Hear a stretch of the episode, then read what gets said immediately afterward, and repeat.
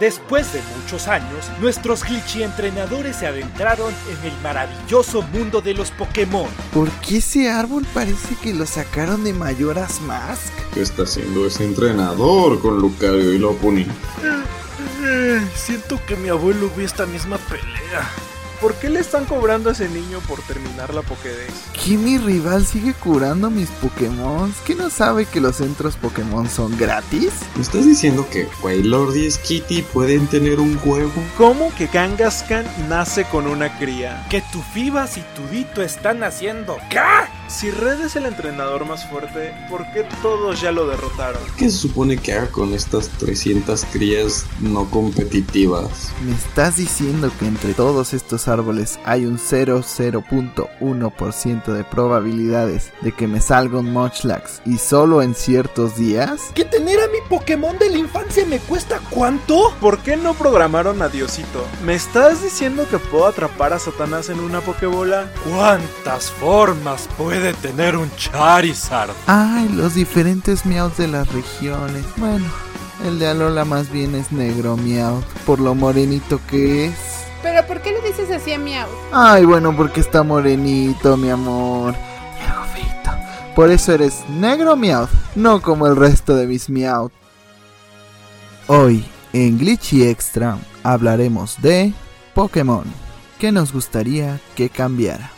Lo que en 1982 solo era una revista con guías para pasar videojuegos creada por Satoshi Tajiri, se convertiría en una de las franquicias más exitosas del mundo. Después de la frustración que le significaría a Satoshi Tajiri no obtener un objeto en Dragon Quest 2, observó algunos comerciales de la Game Boy donde se figuraba el gran invento del cable link. Desde ese momento empezó a crear un juego que requeriría este cable para intercambiar objetos y también criaturas, todo con la idea de que los jugadores pudieran trabajar juntos en un mismo título. Después de pichar exitosamente la idea Nintendo y 6 años de desarrollo, surgió Pokémon. De esta manera, en 1996 fueron lanzados Pokémon Rojo, Pokémon Verde y Pokémon Azul. Los videojuegos de primera generación fueron un rotundo éxito que generó un boom mundial. Estos videojuegos acabaron cosechando más de 47 millones de copias vendidas, transformándose así en uno de los videojuegos más vendidos de la historia. Pero su éxito no se limitaría al mundo de los videojuegos, ya que aparecerían tarjetas, películas, peluches y múltiple contenido multimedia, incluyendo una caricatura, la cual la llevaría a nuevos horizontes. Con el paso de los años, también se lanzaron diferentes videojuegos basados en esta franquicia con diferentes formas de gameplay. Gracias a esto, podría decirse que Pokémon se ha expandido en la cultura popular, y esto de cierta manera ha descuidado un poco a la saga principal, que son los juegos RPG. Por eso nos preguntamos en este Glitchy Extra, ¿qué ha pasado con Pokémon que para nosotros perdió su encanto en los juegos principales?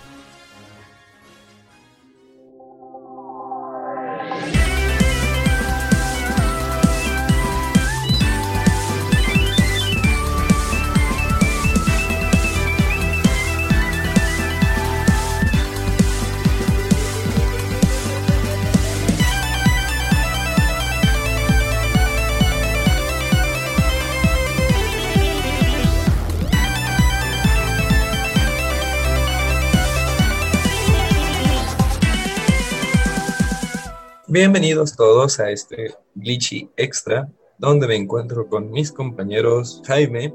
Hola a todos, ¿cómo están? Diego. Yo. Y Arad. ¿Qué onda, bandita? Otakus, no me muerdan. Yo seré la anfitriona esta semana. Yo soy Lucy, como ya algunos me conocen de este podcast. Y el tema de esta semana será Pokémon. ¿Qué es lo que nos hizo perder el encanto? ¿Qué es lo que hizo que se perdiera la magia de ese juego que de chiquitos nos hacía como fantasear y pensar que esos números y polígonos representaban más que solo números y polígonos, eran una mascota virtual? Lo primero que me gustaría preguntarles es cómo se introdujeron a esta franquicia o cómo esta franquicia se introdujo a ustedes. Pokémon fue como, creo que el primer anime que yo vi bien, aparte de Dragon Ball, que pues México, entonces, pues ese es como casi religión en algunos sectores de, este país. Creo que cuando yo estaba en Kinder, sí, damas y caballeros, soy así de viejo, Pokémon era como la gran cosa, ¿no? Acababa de ser anunciado, estaban saliendo los primeros juegos, también salió la caricatura, que aquí en México pues pegó muy duro. En mi corta edad ya me sabía los nombres de los primeros 151 Pokémones, tenía figuritas a montón y de hecho es posible que todavía las tengo, pero no recuerdo bien bien en dónde las tengo guardadas. Quería comprarme un Game Boy para jugar los primeros Pokémon, pero mis padres en ese momento se negaron rotundamente, por tanto pues Nunca tuve un Game Boy, no jugué los primeros Pokémon hasta mucho después cuando la magia de la emulación existió. Pero sí tuve la oportunidad de jugar un amigo, me prestó su Game Boy porque él sí tenía, entonces pues jugué, me parece que el primero que jugué fue Pokémon Plata y estaba encantado, que ya sé que es de segunda generación, no me maten. Pues antes de eso jugué Pokémon Stadium bastante porque Nintendo 64 sí tenía, entonces pues tuve los dos primeros Pokémon Stadium y sí, creo que esa fue mi introducción a, la serie, fui un niño un poco obsesivo con esa franquicia. ¿Por qué no te querían comprar el Game Boy? No sé si es una historia cagada de que tus papás creían que era satanista o algo así que podemos agregar. No realmente, o sea, no me lo compraron porque pantalla demasiado chica y decían que me iba a afectar la vista y ya. ¿Qué niño con familia católica presente? A mí sí me dijeron que no podía ver Pokémon desde el anime. Por, primero, según me iba a quedar con ataques epilépticos, lo cual no sabían que la los ataques epilépticos solo le pueden dar a una persona que tiene epilepsia. Y fue un episodio que solo emitieron en Japón. Pero aparte de todo, como las cartas de Yu-Gi-Oh que tenían droga, como los tazos que también les metían droga porque había que drogar a los niños de alguna manera. o que no podías comprar las cosas que vendían afuera de la escuela porque te podían vender droga también. Pues sí, Pokémon cayó dentro de todo este grupo de cosas prohibidas, ya sea porque Pikachu significaba alabar a Satanás o porque también tenía droga de alguna manera. Ay, yo no sé si me equivoqué como de México. Yo recuerdo que todo el mundo me, decía que, que todo iba a estar cubierto de, de drogas y me las iban a ofrecer y que tenían que decir que no. En mi vida pasó, ¿no? O sea, en mi vida he visto un tazo con droga, he visto unas tarjetas de Yu-Gi-Oh! así, rascaihuele que te pongan, ¿no? Recuerdo también que con los holocuns había unas tarjetas rasca y huele y si te decían de no las chupes porque tienen droga y es de güey. ¿Por qué? ¿Por qué los papás inventaban esas historias? Nunca lo entendí. ¿Quieres? Son cartas de Yu-Gi-Oh! Pruébalas. Las, cubier- las cubiertas de LCD, ¿no? Así. Déjame probar eso. Está fuerte la. Está fuerte la tarjeta Pokémon, güey. Esta sí es magia oscura, carnal. Y así es como descubriste por qué el dragón negro tenía los ojos rojos. Exacto. No, Diego, no te mandaste una carta, te inhalaste todo el deck. Los hielocos realmente estaban hechos de cristal. Doctor, ¿qué le pasó? Tiene una sobredosis de duelo. ¿Sobredosis de amor? ¿Sobredosis de pasión? Pero volviendo al tema. Ahora está en el reino de las sombras. De Yoshito Bimbo. No, es que no sabes que las donitas esas como escarchadas no, están blancas, pero no por lo que tú crees. no es azúcar Además, los, los locus los, distribuía Bimbo, sí me acuerdo. Entonces era así como el osito Bimbo drug dealer, güey. Mira, con el gobierno, bueno, no, no vas a hablar del gobierno. Pero eh, volviendo un poco al tema a la mano, que es Pokémon, pues sí, a mí me tocaron todos esos mitos, volvían a la franquicia. Aún así yo lo veía a escondidas, mientras mi primo sí lo dejaban ver Pokémon y no le daban ataques epilépticos, evidentemente. Ahí bajo una rendija medio me este, asomaba para poder ver Pokémon y pues los tazos los pude consumir toda la primera generación de tazos antes de que llegaran los metálicos y que los 3D, todas las cosas que se les ocurrieron después. Mi contacto con la franquicia original, pues evidentemente no me compraron un Game Boy. Yo tenía la excusa de que pues, se supone que causaban ataques y que eran de Satanás y todo eso. Simplemente decidieron, pues no vamos a comprárselo. Me pude hacer de un Game Boy Advance hasta mucho después. Y pues eh, en uno de esos intercambios que hacías con tus compañeros de, de cartuchos, un compañero tuvo a mal cambiar su Pokémon Zafiro por un juego de Star Wars. Yo salí ganón, a final de cuentas. A los pocos días me dijo, oye, ese no era el trato. Y yo, te lo pueblos. Tuve Pokémon Zafiro por primera vez. Fue la primera vez que pude experimentar Pokémon. También estaba como extrañado porque no salían ninguno de los Pokémon que yo había visto en el anime. Y yo así de, fui timado. A unos días también otro amigo se había hartado de su Pokémon Fire Red. Y también pude jugar ese remake de Kanto que para mí pues fue como, ahora sí, ver a los personajes que había visto en el anime. Fue mi, mi manera de, pues sí, conectar más con la franquicia porque con Zafiro todo lo que veía era desconocido. Ni siquiera sabía cuáles eran los tipos, ni nada, ni nada de nada. Como que conecté más con Fire Red. Y después de todo, pues sí, así fue como ya entré a este vicio. Luego perdí mi Zafiro por alguna extraña razón. No voy a acusar a nadie, pero casualmente alguien irrumpió dentro de mi lonchera y lo único que faltaba era mi Pokémon Zafiro. Hmm. Creo que mi compañero se hizo de su zafiro de vuelta. pues ni modo. Así fue mi historia con Pokémon. Creo que no me hubiera vuelto tan adicto si mis papás no me lo hubieran prohibido desde un principio y me hubieran dicho que tenía Satanás. Lo curioso es que me dejaban ver Dragon Ball donde atravesaban a tipos a la mitad, pero no me dejaban ver Pokémon. Lógica Es de que papás. Dragon Ball usan la fe de Cristo Rey para atravesar a los malos. Aquí vemos dos cosas. Uno, que la prohibición no resuelve las adicciones. Y dos, que Pokémon se incita a la delincuencia. Y tres, que Pokémon es peor que la cocaína. Además, lo que tú no sabes, Jaime, es que en realidad tenías dos primos y uno sí le dieron los ataques de epilepsia y por eso no te querían dejar jugar. Así de, ¿dónde está mi otro primo? Se murió por chupar tarjetas de Yu-Gi-Oh! Pero Arad, cuéntanos cómo entraste tú al mundo, al mundo de los Pokémon. Miren, sí, yo entré al Digimon. Ah, esperen, ese es otro tema. También tuve un acercamiento muy joven. Creo que eso es lo peor, ¿no? Cuando llegas al mundo de las adicciones tan joven. Es como los chavitos que empiezan a fumar piedra a los 12 años y a los 17 pues ya andan perdidos por las calles. Algo así me pasó, pero con Pokémon. Yo tuve un Game Boy Color a los 5 años y me regalaron algunos juegos. Entre ellos estaba Pokémon Silver. No entendía ni madres. Lo jugué claramente. Me guiaba por mi instinto, como diría Shakira, por mi intuición. De la verdad creo que nunca lo terminé porque pues tenía 5 años, el juego estaba en inglés. Mi percepción del mundo pues era rara porque tenía 5 años. Pero después pues, pasó el tiempo, me regalaron el Game Boy Advance y me regalaron una copia de Pokémon Zafiro. Fue uno de los juegos con los que más pasé tiempo en mi Game Boy Advance. Con el tiempo también tuve Pokémon Rubí. Perdí ese Pokémon Rubí y después jugué los remakes de la primera generación, Fire y Leaf Green. Y así sucesivamente. Pokémon, digamos que también me ayudó en algunas cosas, como aprender inglés. Fue como mi motivación para aprender una lengua extranjera. Por si dicen que los videojuegos no sirven para nada, ahí está. Yo aprendí inglés gracias a Pokémon. También aprendí el sentido del dinero porque a partir de la cuarta generación me obligaban a comprarme mis juegos por mí mismo. Fue duro, pero aprendí a capitalizar con la idiotez de mis compañeros. Tú aprendiste a que tus papás no te querían. Podría ser, pero aprendí que la gente te paga por hacer sus tareas. Aprendí que el trabajo genera ingresos y el- los ingresos se pueden cambiar por productos y servicios. No basta con ser un niño de 10 años y salir al mundo a, a hacer peleas de animales y ganar dinero. Yo había aventado a mi perro contra otro y pues lo único que conseguí fue una demanda. Yo esperaba el dinero del otro. Es que Oye, deberían, mi perro le ganó al tuyo, dame tu semana. deberían Dame vender, tu domingo. deberían vender Pokémon junto a una copia de Amores Perros.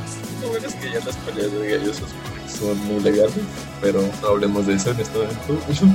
Mi introducción a Pokémon también fue, fue chistosa porque mi primera consola fue el Nintendo 64, como ya había mencionado antes en este podcast, y mi primer juego fue el Pokémon Stadium. Pues realmente no tuve una experiencia normal de Pokémon, igual que, que Arad, pues no sabía inglés, así que ahí me veías con el Arús inglés-español de, de la escuela tratando de traducir palabra a palabra y entender que eran más o menos. Y ya veías a, a mi yo chiquito como relacionando los colores como ese es café y le gana a blanco pero realmente no estaba entendiendo mucho qué hacía. Y todo cambió cuando llegó Pokémon Rubí ese fue mi primer juego de cartucho, pues de ahí básicamente comenzó la adicción. Comenzó un trauma porque maté a Graudon, porque nunca conseguí la, la, la maestra. Y pues básicamente era el único niño de mi escuela que no tenía su legendario, entonces estaba bien enojado. Pero todo se gira- en, en- Diamante y Perla cuando era el único niño de mi escuela que tenía un giratina. Presente aquí otro niño pendejo que mató a Kyogre y no tenía Kyogre porque no tenía idea. Según yo era como una boss fight que nada más lo tenía que matar. Me acuerdo que se me estaban... O sea, ya básicamente le había aventado todo, así, ultrabolas, pokebolas, así hasta las que te dan, así que dices, las voy a guardar para una ocasión especial. Chingue su madre, le aventé todo y, y el, el cabrón así como de... De mi cueva ni me inmuto. ¿Quién les dice que si lo derrotas después aparece en la misma ubicación al terminar el juego? En el juego original no. Eso es solo eh, a partir de cosas modernas que Pokémon hizo para los niños pendejos como Jaime y yo.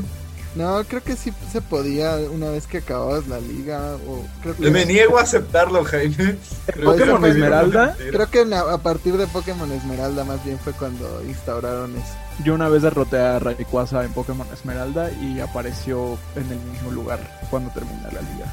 Y luego me acuerdo de Ibeltal que lo maté como 800 veces hasta que salió bonito. Esa es la fucking desesperación conseguirlo con buena naturaleza en su versión original. Tienes que ver la maldita animación de Ibeltal como 500 mil veces para que no te salga como tú querías. No, deja eso, o sea, cuando yo llegué ahí todavía no estaba confirmado si estaba shiny loqueado o no. Entonces me voy refresheando el foro y reseteando mi soft reseteando mi juego a ver si en algún momento veía novedades de que mi esfuerzo era inútil. Eventualmente lo descubrí. Pues es que a Este- partir de esa generación fue que Shiny bloqueaban a los legendarios de la portada. Todavía, según yo, en, por ejemplo en Platino sí se podía sacar a, a Palkia y a Dialga Shinies y también a Giratina, pero no sé en no sé en blanco y negro porque pues la neta no los jugué tanto. Como tenía la ver- una versión que no quería por cosas del destino, pues nunca me esforcé por sacar a Reshiram Shiny.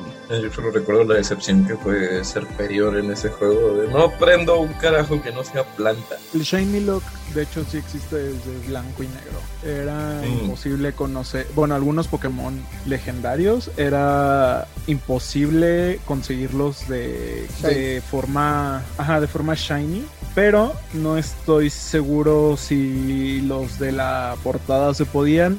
Yo me acuerdo de Victini. Victini no lo podías conseguir shiny. Y la gente se emputaba por eso. Qué raro, algo culero que a todo mundo le molesta empezó en Unova.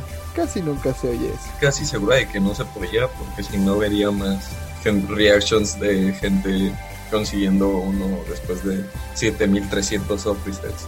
Sí, en YouTube, sí veo tu algoritmo, sí sé que me recomiendas todo eso. Yo conseguí un Celebi Shiny en Pokémon Cristal a los 4800 resets. Esos son Y, poquitos. y aprovechando justo el tema que acaba de tocar Arad, quiero preguntarles cuál fue su primer shiny, si es que han tenido uno. Yo sí lo recuerdo.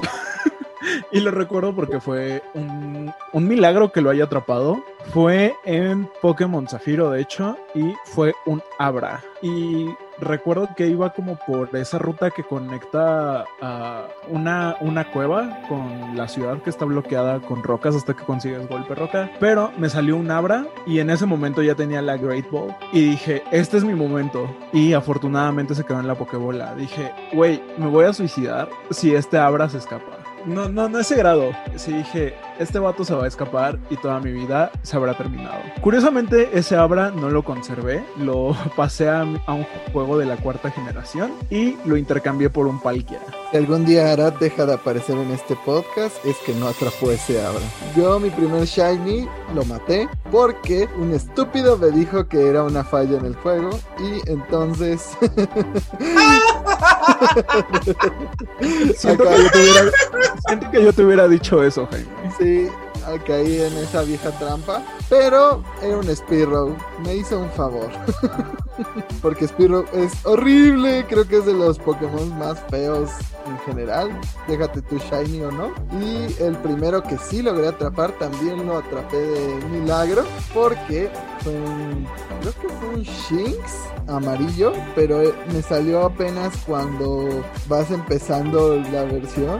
Entonces apenas tenía pocas pokebolas. Y dije, oh shit, si no lo atrapo con estas pocas pokebolas, voy a valer madre. Afortunadamente lo atrapé. Y fue mi primer shiny que no failé, creo. Digo, el Garados rojo no cuenta. Yo nunca he visto un Shiny, damas y caballeros, a pesar de haber jugado algunos Pokémones en repetidas ocasiones porque se me borraba el file, ya sea voluntaria o involuntariamente y por diversas circunstancias del destino. Nunca de los nunca en todo mi tiempo jugando Pokémon, que para ser justos es bastante menos que mis compañeros, nunca he visto un Shiny de ningún Pokémon. Ever. Algún día te tocará un Shiny. Si algún día regresas a Pokémon, Probablemente no. Ahora está esperando su Shiny Agumon. ¿Te refieres a Black Agumon, Ice Agumon, Toy Agumon, Black Toy Agumon o cuál de todos los shinies de Agumon? Sigue teniendo. Bueno, mi primer shiny-. Mi primer Shiny, lo recuerdo perfectamente, fue en Hardball, después del concurso de atrapar insectos. Recuerdo que iba de salida de haces la competencia y me salió un Will Shiny.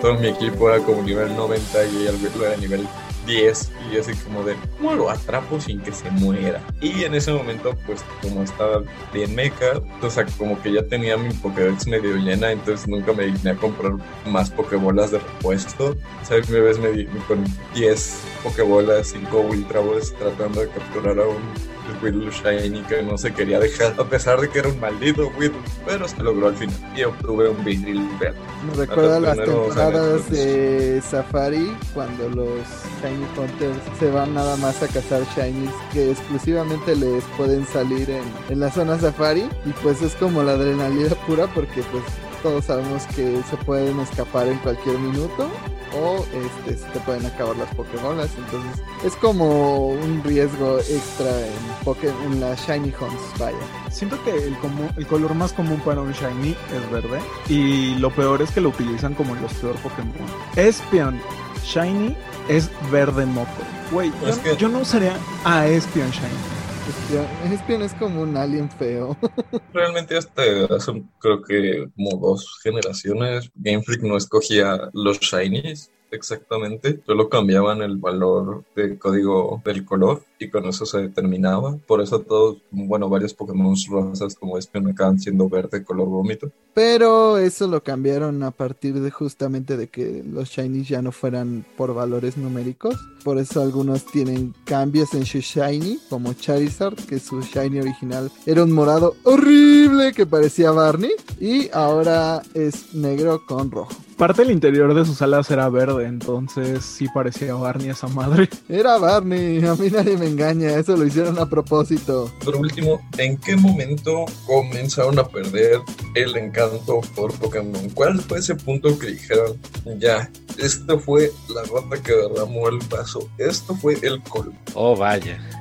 Es, posible que estemos aquí sentados media hora, damas y caballeros. Bueno, el primer momento en el que empecé a sentir desilusión con Pokémon fue después de la cuarta generación, cuando me empecé a percatar de que tenía años jugando el mismo maldito juego. Game Freak no ha cambiado Pokémon en 30 años. Pero los Pokémon son nuevos. Me vale madres, es exactamente lo mismo. Y de hecho, ya que estamos en el tema de diseños de Pokémon, hasta sus diseños de Pokémon se han, han sido menos inspirados cada vez. Nunca han logrado hacer un diseño tan icónico como es el de Charizard o como es el de Pikachu. Ante este prospecto, ¿qué ha hecho Game Freak? ¿Han sacado Pokémones más chidos o han- se han inspirado para sacar diseños nuevos e innovadores y geniales? ¡No! ¡Han copiado a Pikachu! ¡Bravo! ¡Genio! ¡Chelas parece güey! Y ahí tenemos cosas como lo son Mimikyu y tenemos cosas como son Pachirisu. Damas y caballeros, todo eso es Pikachu. Es un Pikachu pero de diferente color. A mí no me engañas, Game Freak. Para ser justos, Pikachu, el Pokémon normal que te encuentras en la primera en la primera ruta de cada región y el Pokémon de tipo volador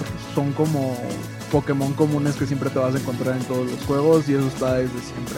Siempre va a haber un Pokémon roedor normal en la primera ruta, siempre va a haber un ave que va a evolucionar en un ave más grande y siempre vamos a Lover. un Pokémon un Pokémon roedor eléctrico que se parezca a Pikachu en cada generación. Es que ¿Acaso es como- necesito? Me acabas de confirmar de que son muy poco originales, porque todas las mendigas regiones tienen algo que es más o menos exactamente lo mismo. Y luego, no solamente conforme con que todos los diseños sean más o menos lo mismo, con notables excepciones, creo que Noivern es una absoluta genialidad de Pokémon, y Jaulucha también, porque México. En gameplay no han cambiado nada desde el primer Pokémon. Por ahí he escuchado la defensa de es el sistema de piedra, papel o tijeras mejor desarrollado y mejor pulido del mundo. Ok, chido. Eso no excusa el hecho de que la jugabilidad de los juegos se ha mantenido exactamente igual a través de los años y esta franquicia tiene ya casi 30. Es absolutamente ridículo. El único cambio que han hecho que verdaderamente hace este, algunos estragos en este sistema de piedra, papel o tijeras es que metieron dos nuevos tipos en la segunda generación y el tipo Hada hace no demasiado. O sea, nada más han metido tres tipos en 30 años. Es una estupidez. Además de todo, narrativamente Pokémon también se ha mantenido exactamente igual durante 30 años. Ahora, yo soy fan de Zelda y de Mario. Decir esto técnicamente me hace un hipócrita. Sin embargo, cabe resaltarse que Mario y Zelda, a pesar de que tienen una historia que se ha mantenido igual durante más tiempo de lo que ha durado Pokémon, sí tienen innovaciones a su gameplay. Mario, cada juego de 3D que ha tenido, ha tenido alguna mecánica nueva. Zelda también. Y esto es para bien y para mal, porque pues para Zelda pues tenemos los horribles controles de que tuvo Skyward Sword, pero también ha tenido genialidades como fue el barco en Link's Awakening o todo lo que es Breath of the Wild. Me podrán decir, oh Diego, pero han metido los Megas y han metido este los Gigantamax. Sí, es, hacen grandote al Pokémon y el Pokémon lo cambian y el juego se sigue jugando exactamente igual. Es, sigue siendo exactamente el mismo juego en donde todo se reduce a déjame de le doy a ese güey con un ataque super, este, que es súper efectivo. Porque aparte, en la historia principal del juego, todos los personajes, a veces incluyendo al campeón, están dedicados a un tipo específicamente. Entonces puedes llegar con un Pokémon que tenga algo súper efectivo en contra de ese tipo y te vas a barrer todo el modo historia. Ah, es muy frustrante. A mí me, choca mucho la absoluta falta de innovación creativa, narrativa y de gameplay que, tiene Pokémon. Ah, sí, no, no, no, no sé qué más decir con, con este aspecto el hecho de que, en mi opinión, Pokémon sea, sea, la saga más estancada que tiene Nintendo, que no ha visto ningún tipo de avance jugabilístico importante en 30 años de existencia, eh, es lo que me alejó poco a poco de esta saga. Hay bastante potencial desperdiciado en esa franquicia. Creo que todo lo que dijo Diego es como esas frases de Millennial descubre que Pokémon ha sido el mismo juego desde hace años. Pues sí, realmente no es como un gran descubrimiento en la comunidad del gaming. Creo que también habría que analizar pues cuánto es culpa de Game Freak y de Pokémon Company y de, Nintendo y también cuánto es culpa de los fans porque pues siempre que hay un cambio en la franquicia los fans son así de me cambiaron mi Pokémon ya no voy a jugar ya vamos a cancelar este pinche juego porque le pusieron una nueva mecánica y no sale Charizard y no sale Pikachu y todo el tiempo lo único que piden es un puto remake de la primera generación. Y estoy harto harto de esa comunidad que lo único que quiere es que le den el mismo puto juego otra vez. O sea, yo también me he hecho de mis costumbres, también he sido parte de esa de ese movimiento porque cuando empezaron a vender DLCs en lugar de la tercera versión, pues sí me amputé, pero en parte es porque a mí me gustan los juegos físicos, también en parte es porque sabía que Game Freak haciendo una expansión iba a huevonear, que no iba a ser para nada lo que iba a ser un tercer juego, sino que iban a aprovechar la la ocasión para cobrar casi lo mismo y hacer la mitad del trabajo. Y sí, fue eso. Solamente hicieron una puta isla que fue otra wild area genérica, porque las wild areas a todo mundo le encantaron y, ay, esta es la dirección de Pokémon. Pero solo es poner un chingo de Pokémon en, en un plano genérico de bosque o de montaña. Cuando ves las áreas de los juegos, realmente ves que están diseñadas para cierta cosa o que quieren que se parezca algo. Y cuando ves la Wild se ve que son unos assets que agarraron de un Real Engine y los pegaron y los copiaron y así pusieron encima los Pokémon literal. Parece que los Pokémon están flotando, no se notan en un hábitat natural. Puedes ver de repente un pinche Steelix ahí flotando porque YOLO. Lo único que me sorprende es que han recordado cuáles Pokémon sin nada ni cuáles no. Porque lo demás parece que son un montón de Pokémon flotando en la nada. O sea, en este pasto genérico decidí poner un chingo de fantasmas. Y en este pasto genérico decidí poner un Snorlax. Porque chinga tu madre. Ahí tiene que aparecer Snorlax todas las putas veces que pases por ese pedazo del juego. Bueno, del mapa. Al menos donde más sientes este contraste, o al menos yo lo sentí con más intensidad, fue cuando llegas a esta ciudad tipo, donde es el gimnasio tipo Hada, que la verdad está pues muy bien diseñada, muy bonita, cómo está puesto todo y cómo están los Pokémon interactuando con el ambiente. Y lo comparas con la Wild Area y los Pokémon que flotan hacia ti, luego hasta a veces al principio del juego, tipo buceando antes de que arreglaran los bugs, que de repente tienes pinches siete Dragonites girando alrededor de ti tratando de putearte y estás como de, oh sí, extremadamente realista. Hay partes donde solo están los machos ahí caminando así como pendejos. Dice, güey, no se ven como que estén en su entorno natural, no se ve nada este como si, si lo hubieran diseñado, solo son las animaciones que ya tienen de los Pokémon puestas sobre un plano de assets genéricos de Unreal Engine y la gente les dijo, ah, este es lo que queremos para Pokémon. Por eso sé que cuando llegue el puto juego de Arceus va a ser otro mapa vacío con Pokémon flotando. Ya lo veo venir. Mucha culpa la tienen los fans que siempre piden lo mismo, que cuando les quitan una mecánica empiezan a llorar y cuando les ponen algo nuevo se quejan en parte también porque Game Freak, las cosas que son nuevas, entre comillas, realmente, pues esos eran los Pokémon más grandes. O sea, no, eso no tiene nada de inventivo. Siquiera con las formas regionales, pues era un nuevo approach a Pokémon que ya tenías. O con las Mega Evoluciones igual. Las formas Max y Dynamax solo son verlos más grandes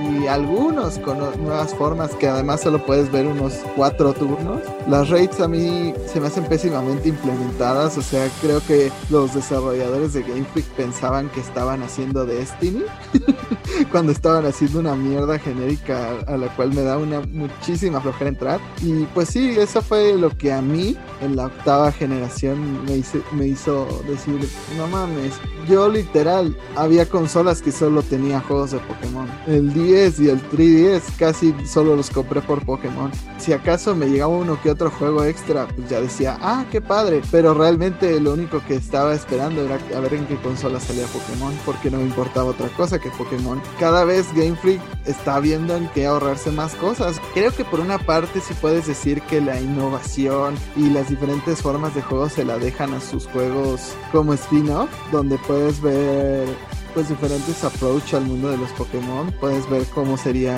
en Mystery Dungeon o en Rangers los puedes ver de otra manera. Pues a final de cuentas eso lo hacen otros estudios. O sea, Game Freak le ha dado muy poca variedad en ese sentido. Y en cuanto a los diseños, yo creo que sí hay muchos que valen la pena. O sea, hay generaciones como la quinta que se fueron más por cantidad, querer volver a hacer otros 150 diseños de Pokémon nuevos y acabaron haciendo cosas bastante genéricas y muchos dicen, pero también canto. Sí, güey, pero canto fue en la Game Boy. No tienes todas las posibilidades que tienes en una consola más avanzada como era el 10 en ese momento. Y había cosas como Basculín que era un puto pez. O estaba el Pokémon helado, un Pokémon que son 12 granes. Literal, creo que Unova fue de las generaciones menos inspiradas en ese sentido porque debe ser un chingo de Pokémon. Y luego en Kalos creo que hicieron menos y eso los benefició porque hay diseños bastante buenos. Parte de mis Pokémon favoritos están en Kalos, justamente porque creo que ahí como que trataron de irse por diseños un poco más imaginativos y más de solo aventar Pokémon a la pantalla. Pero sí, a final de cuentas sí seguimos recayendo en va a haber un Pokémon que sea el regional, va a haber un Pikachu, pues los tres iniciales, o sea, creo que hay procesos que, que sí se han automatizado y hasta en la historia también ha pasado. En la última generación, Hop es una calca de How que es como tu rival amigable y te cura tus Pokémon antes de enfrentarse y te dice, ojalá algún día sea un entrenador tan bueno como tú. Y dice, güey, no quiero que quiera ser más bueno que yo, quiero que me des pelea, no quiero que mi primer Pokémon se barra todo tu equipo, eso es lo que quiero de ti y no me lo das. Y luego está el rival Edgy que también de la generación de Alola ya lo tienen, que fue Gladion y ahora es esta tipina que tiene el, la otra copia de, de Pikachu. Así vamos a andar con ese modelo donde haya dos rivales y ya. Ah, se llamaba Marnie, cierto. Hasta las animaciones son parecidas. How hace las mismas animaciones que Hop en muchas de las ocasiones. Para todo el dinero que gana Game Freak con esta franquicia, entiendo que hay prioridades, que para Game Freak los juegos son como un daño colateral, que lo que les importa es que haya una película de Detective Pikachu, que hayan peluches la, el siguiente año, que haya cientos de toallitas, cientos de gorras y cientos de, de plumas con, el, con Pikachu impreso, pero también darle tantito amor a, a, estos juegos que son con lo que empezó todo. O sea, Final Fantasy igual gana mucho más haciendo el 14 que los juegos principales o que los remakes y demás. Y aún así se preocupa en hacer un remake bien hecho del 7. Igual Capcom gana mucho más de hacer Monster Hunters sin parar o de hacer otras cosas y sigue siendo remakes de Resident Evil bastante buenos. Ahí se ve el cariño que tienes a una franquicia original que no lo tiene Game Freak y creo que eso es parte de lo que me hizo a mí alejarme mucho de la franquicia, sin mencionar que antes estos juegos, como mencioné, spin-off eran para aprovechar mecánicas de juegos y ahora los juegos spin-off solo son para sacarle dinero a los niños, para ver cuántas moneditas te puedo sacar en Pokémon Go, para ver cuántos personajes me pagas en Pokémon Unite. Los juegos eh, spin-off se convirtieron en sacaderas de dinero más que en un approach diferente a la franquicia. Lo que es, es verdad, pero también antes tenían muchos spin-offs que solo eran para sacarle dinero a los fans. Yo no estoy seguro que Pokémon Pinball te enseñaba, o Pokémon Dash, o Hey Pikachu. A final de cuentas, Pokémon Pinball, hubo Mario Pinball, hay Metroid Pinball, o sea, tú sabías a lo que ibas con un juego Pinball. Es Pinball con tu franquicia favorita, Sonic Pinball, y así hay miles. Igual en Pokémon Dash, pues creo que se dejaron llevar un poquito por la pantalla táctil pero qué franquicia de Nintendo, ¿no? O sea, ahí tenemos estos juegos de Zelda, Spirit Tracks y, y Phantom Hourglass que solo se usan con la pantalla táctil. Y al menos eran paquetes más completos. O sea, en Pokémon Quest igual. Está hecho para que gastes y tengas todas las criaturas. Pokémon Café, pues si bien lo puedes jugar gratis, de cierta manera es mucho incentivo igual para que sigas ganando turnos metiéndole más dinero estas franquicias nuevas que están sacando y seguramente lo que será Sleep, lo que es ahora Unite y lo que fue Pokémon Go, pues solo es para instaurar lo que son los juegos free to play en Pokémon y pues eso no me late tanto. Siquiera antes tenían el compromiso de pues ya leis al cliente pagar, pues aunque sea tengo que darle algo de gameplay continuo sin que le esté sin que le siga metiendo dinero y dinero y dinero y dinero. Aprende algo de dinero. Creo que yo todavía tengo como cierta proximidad a la franquicia. Sin embargo, pues no diría que me desvivo por Pokémon como antes. Eh, estoy como en esa posición que estaba Jaime, en la que muchas veces nada más compraba consolas portátiles por el simple hecho de que iba a tener un juego de Pokémon. Eh, a diferencia de lo que muchos creen, la quinta generación a mí me parece buena. No excelente, pero sí buena. Siento que en cuanto a tuvo una mejor maduración que pues otras generaciones. Y eso de darle secuelas pues para mí fue como innovador dentro de la franquicia donde tenemos una tercera versión que realmente aportaba poco o nada a la historia y sí, concuerdo con que los diseños no eran los mejores, aunque yo soy de la idea de, pues no hay que quejarnos, digo, tenemos el Pokémon Lodo en la primera generación y el Pokémon Magneto, aunque claramente se nota de que era pues la idea de hacer como una especie de soft reboot en la quinta generación. Creo que fueron como los últimos juegos que yo diría que me gustaron, gustaron realmente. La sexta generación para mí fue como el verdadero declive de Pokémon porque la región para mí fue una de las más cortas. Carlos se me hizo muy rápido. O sea, siento que pasabas del punto A al punto D. O sea, ni siquiera al punto B en menos de, de lo que podías hacer en otros juegos. La cantidad de Pokémon que se introdujeron para mí también fue como un problema porque creo que una de las cosas que más disfruto en los juegos de Pokémon es la parte del coleccionismo. Entonces llenar las Pokédexes era como una de mis actividades favoritas. Y tener como 70 Pokémon nuevos no fue como tanto de mi agrado. ¿De qué te sirve una Pokédex llena si uno es un puto pez sin chiste? ¡De nada! Igual que los magnetos. Eso era en un Game Boy normal, no en un 10. También cabe recordar que por las limitaciones que había, tanto el magneto como la Pokébola, Voltop, pues eran las interpretaciones del juego de los mimics de, del RPG. ¿No? O sea, de este look disfrazado o de este camino disfrazado, ¿no? Realmente creo que lo más importante que introdujo para mí la sexta generación fue la mega evolución. Yo no estoy como en contra de un rival amistoso, pero sí estoy en contra como estos rivales que no aportan a nada de la historia. Y siento que esto pasó con la sexta generación, con los múltiples rivales, porque tenías a tu contraparte femenina o masculina, dependiendo del género que hayas elegido al inicio del juego, y tenías a este tipo que bailaba y este tipo que tenía el pelo enorme y a Shona, que es realmente la única de los tres que me acuerdo su nombre. Siento que no aportaban nada a la historia, no fueron relevantes, por lo menos digo, Hop forma parte de la historia. How sí era horrible. How para mí es el peor rival. En la, en la séptima generación creo que llegaron a cambiar cosas por el mero hecho de no meter gimnasios e intentar agregar cosas como formas regionales. De alguna forma se sintió un pequeño cambio, pero al, a la vez los mismos desarrolladores lo dijeron, ¿no? Querían tener una generación nueva para estar a la par del 20 aniversario y eso se tradujo en un juego que se sintió incompleto, no tanto como X y Y, nada puede estar tan incompleto como X y Y. Pero querían un remake de joven. Y siento que ese es el problema. Game Freak está utilizando como la ley del mínimo esfuerzo. No está haciendo eh, cambios, no está agregando nada nuevo, está pues buscando hacer el juego en el mínimo tiempo posible. O sea, estamos viendo entregas en uno o dos años y tenemos cosas como Pokémon Let's Go. ¿Quién necesitaba un Pokémon Let's Go? ¿Quién necesitaba otro pinche remake de Canto? ¿Quién? Díganme. Pero bueno, eh, ese es otro tema. Pues siento que la octava generación sí vino como a destapar mucho más las fallas con los fans pues que llevamos mucho tiempo jugando. Sin embargo, creo que también, como ya lo dijo Jaime, el problema es que estos juegos siguen vendiendo porque es más como una costumbre comprarlos y pues tampoco hay que olvidar que la franquicia pues está en su mayoría dedicada para niños. ¿Quiénes son los que compran los juegos? Los papás. Culpemos a los papás de los niños que buscan comprarle pues el último juego a, a los niños que de alguna forma pues no se les puede culpar porque a todos no, llama culpa a Game Freak huevón.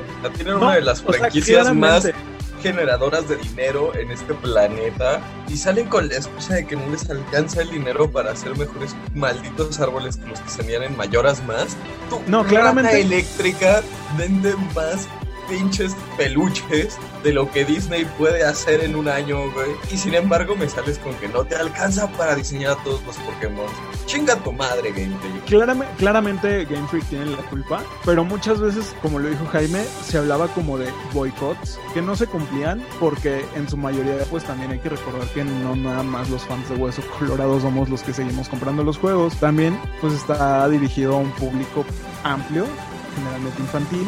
Y creo que Game Freak se dio cuenta de esto y por eso se volvió como vámonos por la segura, ¿no? Si estoy viendo que mi fórmula vende, ¿por qué cambiarla? A la larga quizá eso les vaya a dejar de funcionar, pero en este momento creo que están en una posición muy cómoda en el que dicen, güey, pues mi fórmula me sigue vendiendo, me sigue vendiendo millones cada dos años, ¿por qué la debería cambiar? Porque apesta. Sí, o sea, ya realmente creo que el punto de retorno ya pasó. Ya no hay nada que podamos hacer los fans para cambiar esto porque como dijo ahora los papás van a seguir comprándolos para que su hijo también tenga las memorias del mundo Pokémon que ellos tuvieron de chicos. Pero creo que la excusa de pues son juegos para niños se supone que deben de ser fáciles pues también es un poco vaga porque también recordemos que los Mario y los Zelda técnicamente pues van enfocados a los más chicos de la de la familia. A final de cuentas, pues todos esos son juegos de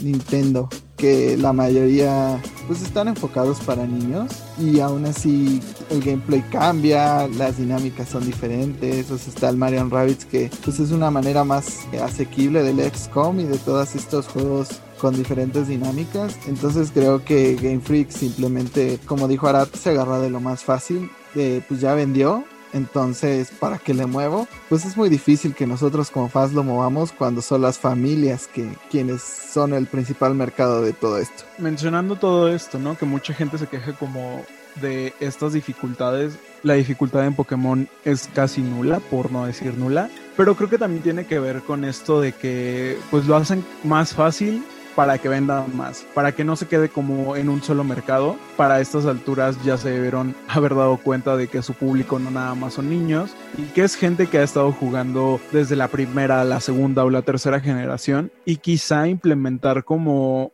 una selección de dificultad al principio del juego o que puedas cambiar la dificultad en cualquier parte del juego sería como una forma interesante por lo menos de llevar la franquicia en el futuro porque e-, es raro que no se hayan dado cuenta de que pues hay güeyes cuarentones jugando Pokémon todavía. Toda franquicia debe asumir que si bien pues va a atraer a nuevos jugadores también tiene que complacer a los fans de antes. Creo que igual por lo mismo hay spin-offs y hay diferentes juegos. Podrían dedicarse más a los de la franquicia principal para que sean como un reto más complicado o a lo mejor hacer un spin-off que represente un poco más de reto y pues dejar los juegos que sean más asequibles. O sea, yo pensaba que esa era como su dinámica con Let's Go, que iban a, poner como gameplay más sencillo para los que venían de Pokémon Go y que la franquicia principal pues iba a mantener un poco similar, pero pues no, al final de cuentas la franquicia principal cada vez es más y más fácil. No recuerdo que haya muerto uno solo de mis de mis Pokémon en todo el viaje que hice en Galar. Se ve que ese no es el enfoque todavía. Oye, en este punto hay veces donde luego te quieres reír de los chicos FIFA por comprar el mismo juego cada año, pero compras Pokémon y ya hasta parece que el FIFA trae más cambios en mecánicas que Pokémon y no trae ninguno. En el FIFA se hubiera mantenido la mega evolución. Ya no nos falta que acabemos como el eFootball y se que acabemos como el eFootball y ya no salgan versiones, sea un live service y ya así, ¿quieres más regiones? ¿Quieres más Pokémones? Pues paga, perro. ¿Quieres más de un C? Pues pagas, pero eso ya lo tienes que hacer. No les des ideas, que te la cumplen. Ya las tienen. creo que con Pokémon sería más difícil hacer un live service si mantienen esto de las regiones porque sí sería como muy raro que vas al primer gimnasio y la tipita tiene a sus Pokémon a nivel 10 y tú llegas con un pinche Charizard al nivel 100 a la verga. podrían hacerlo adaptable, ¿sabes? Como en algún momento la serie expresó que pues el entrenador, el líder del gimnasio adapta su equipo de acuerdo al número de medallas que tienes y a tu equipo y así. Pero pues es que ¿no? O sea, si les da hueva rehacer un árbol, no espero que hagan. Mira, de todas maneras ya nos lo están dando de cierta manera con los DLCs. Literal fue, ah, ¿quieres una islita nueva? Pues págame 700 varos por una isla llena de Pokémon flotando en, en un eh, ambiente genérico. Eso fue. O sea, no estamos tan lejos de esa situación. Creo que hasta eso hubiera preferido que me dieran canto en un DLC a la Wildaria 2.0. Voy a hacer un rant rápido acerca de esa islita. Es una estupidez que si peleas con el Wailord gigante que está adornando tu isla, en la puta vida vuelve a aparecer. Es como Game Freak, yo no quería tocarlo. Game Freak dice, espera, ¿dijiste canto? y van a hacer otro remake. ¿Qué te parece un tercer remake de Pokémon Rock? Si, si eso hace que cancelen el remake de Polly Pockets de Diamante y Perla, por favor, no me molesta esperar más años con tal de que no se vea así. Sí, o sea, eso ya creo que fue el colmo cuando Game Freak le vale tonta madre la franquicia, su franquicia, que le dijo a, ah, pues no voy a hacer los remakes yo. Los va a hacer un estudio que solo ha hecho una caja para guardar Pokémon y otras cosas de estilo servicio. Ni siquiera me voy a enfocar en hacer los remakes de Sino yo. Se lo voy a dejar a otro estudio. A, ese grado les vale madre. Pues bueno, para concluir esto de en qué momento perdimos nuestro encanto, falta mi historia. Yo tuve dos momentos cruciales. Perdí la magia de Pokémon. Número uno fue X y Y. Ese momento en donde, pues bueno, X y Y se sintió como un tech demo de ver qué podían hacer en el software de Switch, dejando a los sprites atrás. El juego estaba muy incompleto, la Dex estaba muy incompleta, a pesar de que tiene varios Pokémon que me gustan. La historia era un mal chiste, el equipo rival era... Sigo sin entender realmente qué quería el idiota de Lisandre, o sea, quería hacer el mundo bello a base de destrucción atómica. Así no, o sea, no, no voy a entrar en eso ahorita, pero nunca entendí y nunca me hizo sentido el plot estaba, pero más perdido que en Diamante y Perla, donde querían destruir el mundo. Mira, el villano de la octava generación quería evitar una crisis energética que iba a pasar en putos mil años. Creo que en este momento los planes del Team Aqua y Team Magma tienen más sentido. Ningún plan de ningún equipo tiene sentido. Dejen de buscárselo. Ninguno. Todos son unos pendejos. Giovanni tuvo a Mewtwo y no lo vendió. Dijo, ah, me lo voy a quedar. A lo mejor lo logro domesticar. Luego el equipo Rocket de Yoto fue todavía más patético. Eh, El otro equipo quería inundar el mundo. El otro lo quería volver solo tierra. Ninguno tiene sentido. Ninguno, ninguno. Eh, en mi opinión, el único equipo que sí hace sentido es Team Skull, porque lo único que quieren hacer es pasar un buen rato, hermano. Ni siquiera porque solo vandalizan un puto centro Pokémon. Parecen porros de la UNAM. Pues se supone que el punto del Team Skull era ser fachada del Team Aether, ¿no? Sí, eso sí lograron su objetivo. Bueno, aunque todos lo Como el sabíamos club en de el los fondo. chicos emo, ¿no? Los que sentían que no encajaban en otro lugar, pues se juntaron De Gladio no se vas a estar como una hablando. familia. Ladion sigue imputado porque su papá perdió la memoria y se fue a plantar fruta en una isla. Eh, creo que el único que tiene sentido es el estúpido team de Galar, que solamente su único objetivo es que Marnie gane batallas y apoyarla. Y el otro punto donde yo perdí mi imagen. Ah, y además, una cosa más que agregar a, ese momento de X y Y. Porque X y Y fue el momento en donde mandaron a los Pokémon míticos y a los Pokémon legendarios como adicionales a básicamente solo ser un Pokémon distribuido. Aquí toma, sé feliz, haz lo que quieras con él, velo, ponlo en tu cajita y olvídate de él. Porque antes Eso en pasó en Shading, Unova. En Unova mínimo tenías la historia de Victini, aunque sea... Tenías, Y tenías Meloeta, a y Meloeta Keldeo, y Keldeo. pero no tenían son, te los daban Sí, y sí tenían, no, pero, pero Tenían sí un tenías algo que hacer con ellas. au- Con tenías algo que hacer con ellos, aunque sea. Uy, no Mínimo mames. tenía su área en el Tenía juego. un café. Uy. Y los otros no tuvieron No nada. mames. Algo es mejor que nada. Uy, tenía un área dedicada. Gracias, Game Freak. No te hubieras molestado. no mames. Y el otro momento donde yo perdí mi magia fue en el Pokémon Revolution, porque fue el primer juego de Pokémon donde me di cuenta que realmente, si no tenías el juego original, no había nada que hacer, no podías hacer nada. O sea, mínimo con el Pokémon Stadium, podías jugar los minijuegos, estaban los teams de renta, podías enfrentarte a los líderes de gimnasio, a tus amigos. En el Pokémon Coliseum y el Gale of Darkness era su propia historia, era un juego que te retaba, se enfocaba en peleas de dos y de repente llega Revolution a decirte como toma tu equipo prestado, si quieres jugar más, espero que tengas la otra consola y el juego porque si no chingaste a tu madre. Mi cerebro había bloqueado Pokémon Revolution. Oh, por Dios, no recordaba esa cosa tan espantosa. ¡Eh, trauma. ¡Eh! Pero el Pikachu tenía surf, El Pikachu tenía surfres de Pokémon Yellow, cabrón. pero no lo podías cambiar. Este es el primer Pikachu con surf conseguible desde el Game Boy Advance. Y creo que también te daban a Magmar, un número así, no recuerdo. Sáquese y sáquese Game Freak también. Te daban Y a Magmar era- y Electivire. En parte era doble decepción porque veías esos gráficos de Wii y se veían mucho mejor que cualquier juego de Pokémon en mucho tiempo.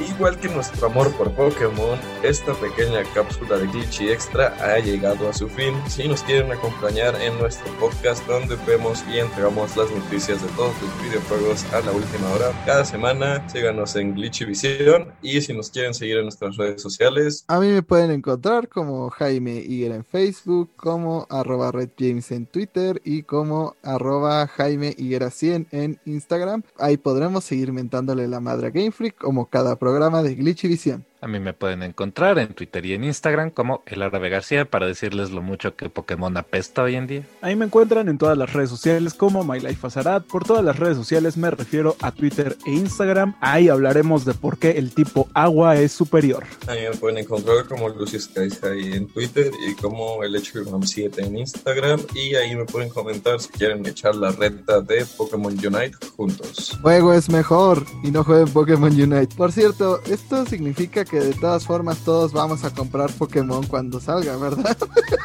Obviamente. Claro. Los voy a dejar por solos. Diego. Ahí arréglenselo ustedes. Los dejo. Oh, ya nos en veremos en ese- meses. ya No nos veremos en ese momento, pero ya veremos qué hacemos entonces. Nos vemos en la siguiente edición. Hasta la próxima. Hasta la próxima. Juego.